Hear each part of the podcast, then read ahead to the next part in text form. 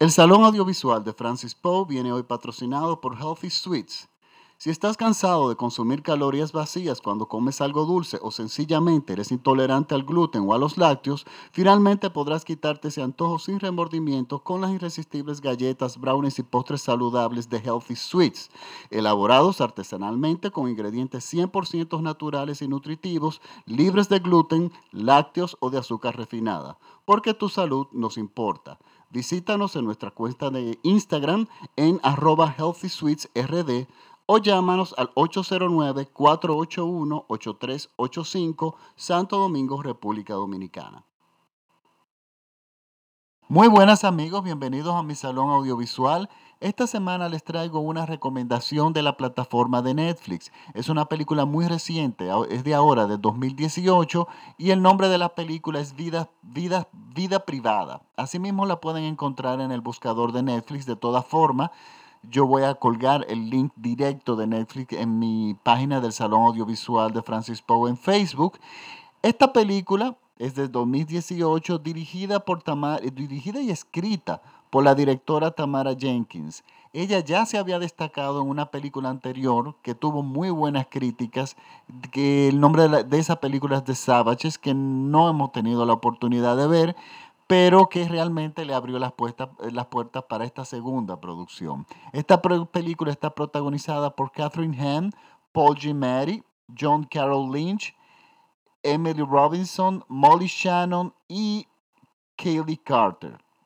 Miren, eh, yo quisiera ante todo volver a recordar que el tipo de películas que yo recomiendo en el Salón Audiovisual de Francis Poe son películas que, cuyos directores ven al cine como una expresión de arte, que no es una solamente en claro, yo podría poner, eh, hago recomendaciones también de películas que son comedias muy ligeras, que de repente son muy divertidas, pero que están dentro de la visión de un director como el cine, de, que ven al cine como una expresión artística.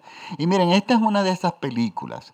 Esta directora, que también escribió un guion estupendo para esta película, y bueno, aquí vemos algo en esta película que es lo que está pasando en la industria. Este, este tipo de películas, las que, estamos, que voy a recomendar hoy, esta de la vida privada, vida privada, en inglés es private life, es un tipo de cine que llegaba muy comúnmente a las salas de cine en la década de los 70, digamos Woody Allen. Es una película para un público así inclinado. A quien le gusta el cine de Woody Allen, pues le va a gustar este tipo, esta película pero no es un cine, es un, es un cine que cada vez vemos menos en las pantallas grandes. Eh, es muy difícil verlo. ¿Por qué? Porque las salas de cines, eh, que los grandes circuitos eh, le dan, están prácticamente ya destinados a películas que son de superhéroes, de efectos especiales. La industria está como en un momento de desesperación, la industria de las salas de cine. Sin embargo, no está pasando lo mismo con las plataformas digitales. En las plataformas digitales está ocurriendo algo. Desde hace bastante yo he dicho que en las plataformas digitales están surgiendo una cantidad de actores que se están destacando en esa vía. No necesariamente debieron nacer en las plataformas digitales, pero sí se han hecho, se han hecho conocer eh, por esta vía. Y aquí en esta película vemos a dos actores, actrices, que se han hecho muy populares, o bueno, han hecho, eh, ya la vemos frecuentemente en películas importantes, en plataformas digitales, sobre todo en producciones originales. Y esta actriz, por ejemplo, tenemos a Catherine Hahn, la protagonista. Catherine Hahn es una mujer que la venimos, una actriz que la descubrimos en la serie de Amazon Prime Transparent. Ella es el papel de una rabina y se destacó muchísimo, o se sigue destacando porque la serie no ha terminado, se destacó muchísimo en esta serie. Luego la vimos también en I Love Dick y en varias producciones originales de Amazon, de Amazon Prime y aquí la estamos viendo en Netflix.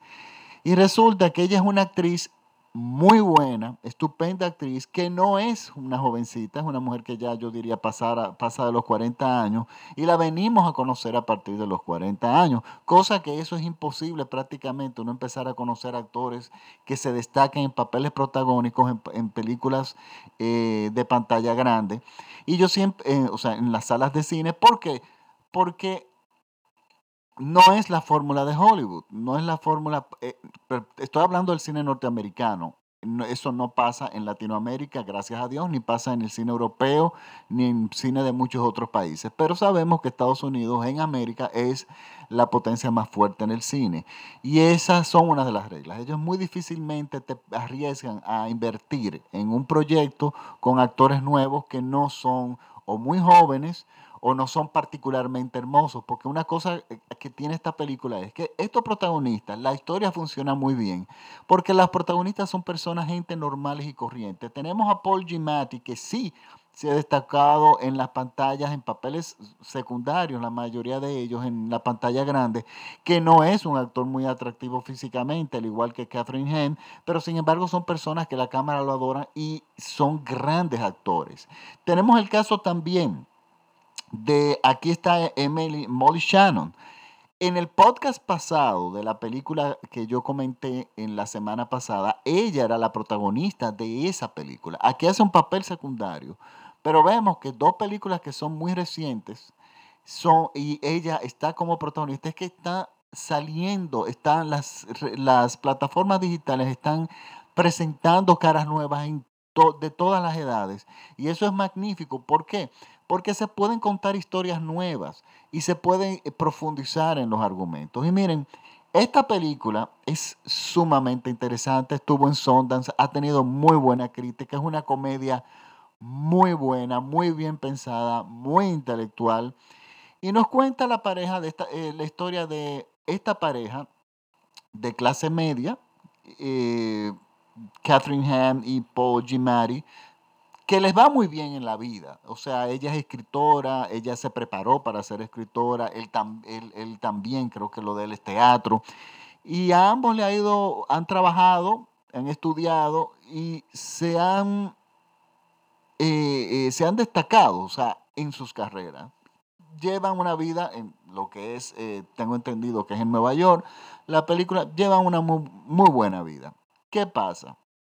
Ellos por sus carreras, por sus metas, por sus logros personales, fueron postergando como pareja la tener hijos. Y ella entendí, y ellos decidieron a partir de los 40 años, 41 años, ya empezar a buscar, eh, eh, a formar una familia. Pero, ¿qué pasa? Aquí es donde viene el giro. ¿Qué pasa cuando resulta que tienen problemas de fertilidad? Sumados a que tienen un tiempo, eh, ya no tienen muchos años para concebir, por lo tanto ellos tienen una presión muy fuerte en la búsqueda de, ese hijo, en la concepción, buscar eh, concebir. Resulta que ya la película inicia, ya ellos con una larga batalla que ya habían iniciado, y claro, la ciencia hoy en día aporta muchísimas posibilidades. Pero ¿qué pasa? Estas posibilidades son caras, extremadamente caras. Nosotros nos damos cuenta por el proceso, la presión económica. Entonces vemos como el proceso de, porque ellos están contra el tiempo. ella tiene, el, reloj biológico de ella está realmente sonando ya. Ellos tienen que, eh, todas las, de, todo, ellos tienen que agotar todos los procedimientos en muy poco tiempo. Ellos tienen que buscar ese dinero y agotar todas las posibilidades para poder concebir. Y resulta que la mayoría, muchos de esos eh, eh, eh, procedimientos de fertilidad no funcionan a la primera vez, tienes que volver a intentar, pero cada vez que se te sometes al procedimiento son una cantidad enorme de miles de dólares. Y esto pone una gran presión, no solamente económica, sino emocional, en un matrimonio estable, porque estamos hablando de un matrimonio muy estable. Vemos eh, en esta película vemos lo complicado que es el proceso de la fertilidad y de, también de la adopción en, Estados Unidos. O sea, estamos viendo una pareja que está con el, el agua prácticamente, bueno, que el tiempo ya se le está acabando para concebir y es que están enfocados en eso. Y es una tensión y una presión muy fuerte que esta pareja vive. Una de la, el giro de, de la trama de esta película viene cuando uno de los médicos le dice a la pareja que para les recomiendan eh, los óvulos de ellas aparentemente no son todos muy fértiles y ellos recomendaban buscar a una donante de óvulos jóvenes donde entonces se hacía en, la, en, un laboratorio, una probeta, se, hacía se creaba el, el embrión y se le colocaba en el útero a nuestra protagonista. El hijo, ella, lo iba, ella va a estar embarazada y ella va a eh, completar el parto, pero el hijo genéticamente solamente iba a tener una parte, que es la parte del marido. Pero ella iba a ser la madre, ella le iba a traer al mundo, ella le iba a amamantar. Y ellos no tienen como tiempo de pensar en que en lo moderno de esto y bueno, esto es muy, eh, o en las éticas del asunto, y ellos resulta que le piden a una chica de 18 años, muy inteligente, que es prácticamente una hija adoptiva de ellos porque es la hija de sus mejores amigos, que le done un óvulo. Esta chica no tiene, es una chica muy moderna, muy inteligente, no tiene absolutamente ningún tipo de problema con eso. Y ellos están dispuestos a iniciar el proceso. Pero ¿qué pasa? La familia de la chica, o sea, sus mejores amigos, tienen otra visión al respecto. A ellos no les gusta la idea. Y es donde aquí se convierte la película en algo, en una comedia dramática muy interesante, muy bien dirigida, extremadamente bien actuada y con un guion exquisito, con una musicalización de, si no me equivoco, son, es, es música de piano de Juan Sebastián Bach interpretada por Glenn Gould interpretada, o sea, muy bien utilizada, maravillosamente utilizada, que va muy bien con, el, con toda esta película, eh, con todo lo que es la película. Y esta película no cae en ningún momento. Esta es una película que nos mantiene todo siempre en atención por también lo interesante del tema. Muy pocas películas te tocan, te tocan este tema. Y es una, algo que me gusta de esta película es que la directora es una mujer y a mí me ha pasado que muchas directoras, que incluso son muy buenas, tratan a la mujer, eh, son usualmente feministas y tienen, sus películas tienen un mensaje feminista, eh, pero esta película está muy bien equilibrada. Esta película no se inclina, eh, no es sobre la mujer, no es sobre la maternidad, sino estamos hablando sobre una pareja, ambos comparten el 50% del peso emocional que lleva esta película, que lleva la historia.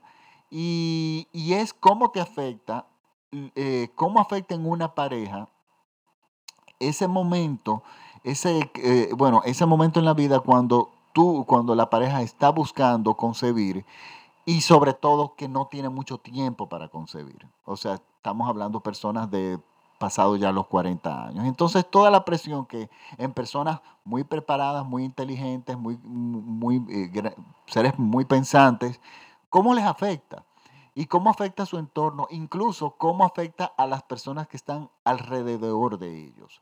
Porque estamos hablando de que ya los amigos empiezan a hablar sobre empiezan a percibir la gran presión que ellos mismos están ejerciendo por el tema de la concepción y ya es un tema de sobremesa de los amigos. Entonces, eh, la cosa se extiende más allá de la intimidad de la pareja. Y miren, es una película realmente buena, es una película que van a disfrutar y yo realmente la recomiendo. Ha tenido muy buena crítica, estuvo en el Festival de Sundance, eh, que realmente fueron quienes le, son los que le, han dado un buen empuje. Y miren, esta película se estrenó en las salas de cine, que no, eh, no tuvo una gran difusión, pero déjenme decirle algo. Eh, es muy probable que sea muy premiada, porque esta película es muy reciente. Y nos encanta que Netflix, Netflix apoye y las plataformas digitales este tipo de, de, cine, porque este tipo de cine no va a tener difusión mundial. Eso no es verdad que nosotros lo vamos a ver en las salas de cine, si acaso en algún festival de esos de, internacionales puede que llegue pero es, gracias a las plataformas digitales es que nosotros podemos disfrutar este tipo de cine. Y esto es cine también. O el cine que se hace en plataformas digitales es igual, es cine. Por lo tanto, es mi recomendación de la semana. Yo les eh, invito a verla y yo estoy seguro que le va a gustar a la mayoría. Les recuerdo que mis podcasts están dirigidos a recomendar películas solamente en plataformas digitales, así como Netflix, Netflix Amazon Video y Filming. Y me pueden seguir en mis redes. Pueden escribir en el Salón Audiovisual de Francis Poe en Google y ahí me pueden seguir en cualquiera de las plataformas. Mis podcasts son gratis. Los podcasts, eh, me estuvieron preguntando todavía que eh, algunas personas que, que son podcasts y bueno, es verdad, hay mucha gente que todavía no lo sabe. Bueno, rápidamente les digo, los podcasts son para la radio lo que es YouTube para la televisión. O sea, son programas de radiales que eh, de forma independiente, que no están al aire, sino que se descargan vía y se escuchan por internet y se pueden descargar en sus móviles de forma gratuita y ustedes lo escuchan cuando ustedes deseen. Les recuerdo, estoy en Instagram como Francis Poe y también en Twitter como Francis Poe. Este programa, como habrán notado, eh, viene patrocinado por Healthy Sweets. Muchísimas gracias a nuestro patrocinador de hoy. Y nos vemos hasta la próxima semana. Nos vemos en el próximo podcast y muchísimas gracias por la sintonía. Vuelvo y le doy gracias a los seguidores en Richmond, Virginia.